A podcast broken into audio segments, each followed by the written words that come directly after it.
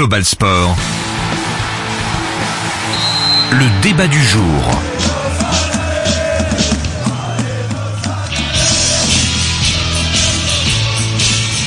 Salut à tous, bienvenue dans 10 LHC, le podcast du Lausanne Hockey Club qui parle en 10 minutes de l'actualité des Lions. On va bien sûr parler en long et en large de ce fameux match de mardi soir terminé au bout de la nuit et se projeter sur la suite de la série.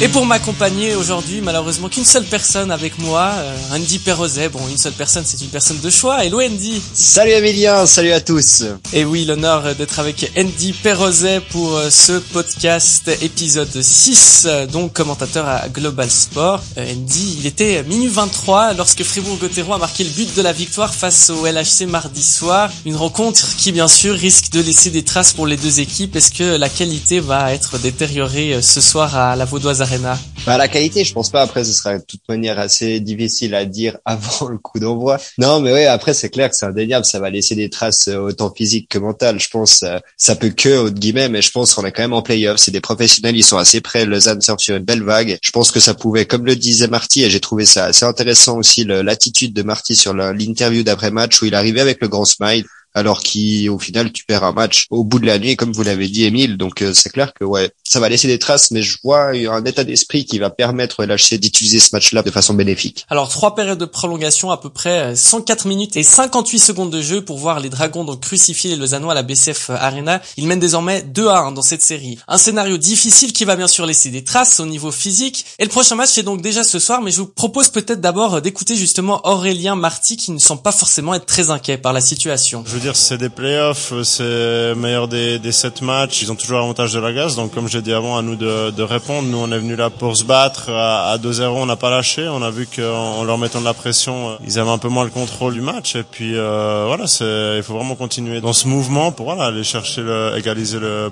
point jeudi à la maison. Au niveau physique, là, comment est-ce que vous vous sentez euh, Ça va le faire pour jeudi ou ça va être compliqué Ouais, bien sûr, ça va le faire. Je veux dire, euh, c'est déjà guichet fermé à la maison, donc euh, on va profiter de l'énergie des fans pour nous pousser. Et puis on va on va rentrer dans, dans le match fort. Je veux dire, on joue toute la saison pour cette période de l'année, on s'entraîne l'été pour cette période de l'année, donc il n'y a pas d'excuse à avoir. Et puis il faut vraiment profiter de ce moment et avoir du plaisir. Voilà donc pour les propos d'Aurélien Marty. Aurélien Marty qui estime aussi que donc Fribourg-Gotteron a laissé plus d'énergie dans ce match pour conserver l'avantage de la glace. Ça vous y croyez, Andy? On a vu quand même Lausanne très très physique dans, cette partie.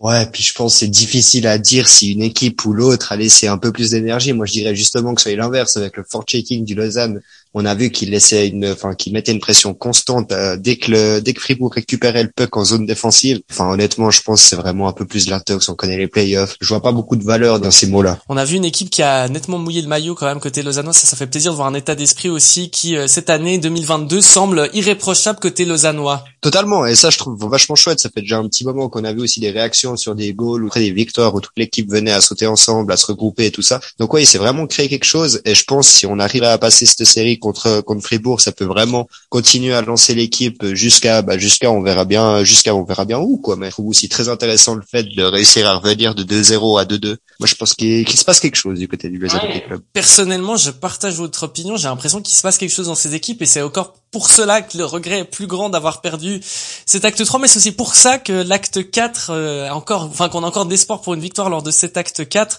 Et d'ailleurs, je vous propose tout de suite de parler de l'acte 4.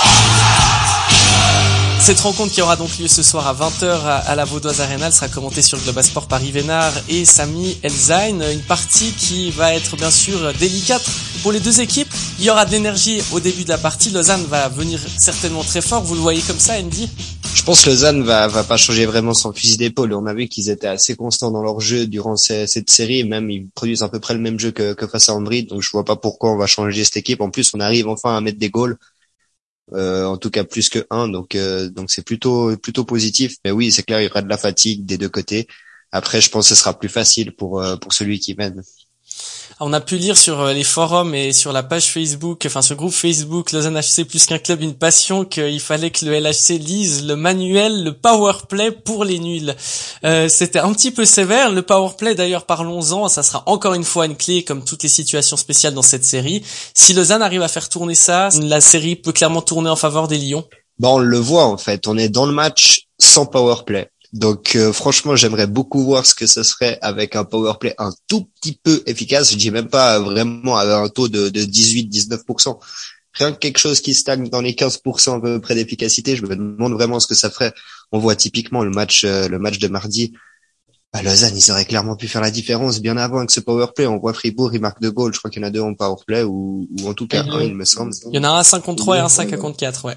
Ouais, voilà, exactement. Donc euh, on voit l'importance de ces jeux. On est tellement fort, Lausanne est tellement bon et propre à 5 contre 5 que c'est vraiment dommage de mettre encore plus d'énergie du coup à 5 contre 5 parce qu'on n'arrive pas à profiter de ces situations spéciales. Pour moi, ça peut vraiment faire basculer la série euh, pour Fribourg. C'est rien que vis à -vis des situations spéciales.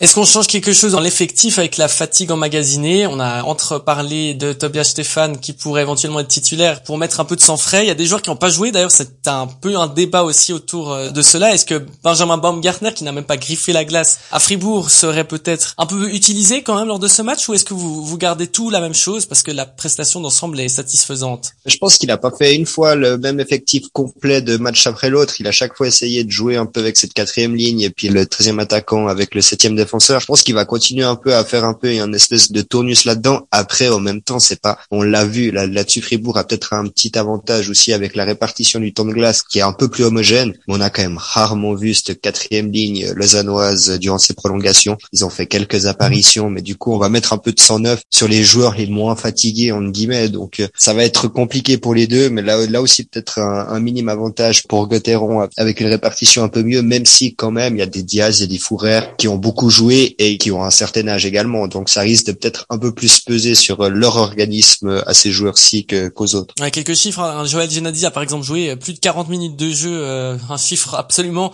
affolant. Euh, peut-être Fribourg-Gotteron, dernier mot là-dessus sur ce match, euh, un Reto Berra qui est quand même très bon aussi dans cette série. Il faut peut-être espérer un petit moins bien chez lui.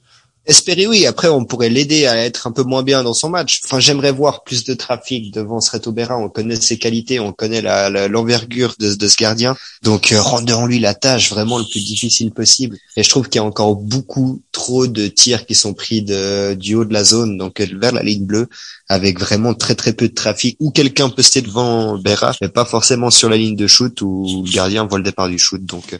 Et on va entamer la dernière partie de cette émission. Un tout petit débat, le temps nous est compté à propos de cette fameuse prolongation qui a duré donc 104 minutes et 58 secondes. Est-ce que ce système est convaincant de jouer jusqu'à ce qu'une équipe marque en overtime, Andy?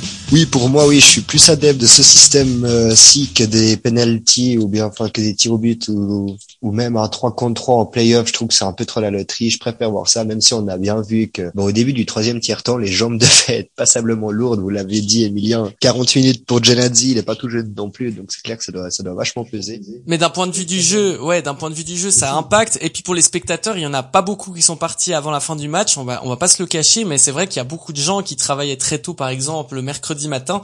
Et pour eux, c'est quand même compliqué. Alors c'est une fois par saison, mais mettons que le match ait été à, Davos, par exemple, on fait quoi dans ce genre de situation. Eh ben, on part si on est pressé, puis qu'on a envie d'aller d'aller dormir, et puis voilà, qu'est-ce que je. Et mais ça désavantage pas une équipe aussi un peu, parce que si Lausanne jouait à Davos et finissait à 5 heures du matin le match, et puis devait encore rentrer à Lausanne, ça, ça impacte quand même aussi la série au final, non? Ah bah bien sûr, mais après c'est la loterie, c'est les, les playoffs, puis si une équipe voulait ça, bah qui marque le but avant d'arriver à la troisième euh, période de prolongation, ça va tout autant compter, je pense dans une série, un tir de barrage ou bien une prolongation à 3 contre 3, ça peut aussi faire la même chose avec un joueur qui glisse ou n'importe quoi. Et puis du coup, enfin, ça va encore plus entacher la série dans le sens que ce sera une victoire, ce sera un point qui va compter et pas forcément euh, des heures de repos ou enfin voilà. Ouais, c'est difficile à dire. Personnellement, je suis un peu nuancé. Des fois, je suis pour, des fois, je suis contre. Moi, je pense que le système de pas terminer en tir au but, surtout, pour moi, ça me paraît important. Après, c'est vrai que sur le concept, ça peut... Bon, en même temps, j'ai envie de dire, ça arrive pas si souvent que ça qu'on aille aussi loin dans un match. Donc euh, c'est assez rare. Il y a eu c'est pas le premier match qui part en prolongation. En général, ça se finit quand même relativement assez vite. Il y a un seul record, c'est celui de Genève contre Berne où ça avait duré 117 minutes et 58 secondes aussi ou quelque chose comme ça. Peut-être aménager quelque chose au bout de la troisième période de prolongation, passer à 4 contre 4 ou à 3 contre 3 Là, il y a peut-être une petite voie à creuser, à peut-être trouver. Mais autrement, en tout cas, comme comme vous l'avez bien dit, les tirs de penalty doivent absolument pas avoir lieu en playoff. Voilà, on arrive déjà au terme de cet épisode 6 euh, du 10 LHC. Merci beaucoup Andy. Et merci à vous Emilien, c'était un plaisir. Dommage que, que nous soyons que deux ce soir. Ma foi, ça sera, on sera plus au prochain épisode. Ce sera, ce sera chouette. Et le rendez-vous sur Global Sport le prochain en direct, donc vous l'avez bien sûr compris, notez, vous serez avec nous. Ça sera à 20h avec Ivenar et Samuel Zayn pour l'acte 4 de cette série. Merci aussi de votre fidélité, vous êtes de plus en plus nombreux à nous suivre et on se retrouve bientôt pour un nouvel épisode. Très belle suite de programme sur Global Sport. Global Sport. Dans les coulisses du sport.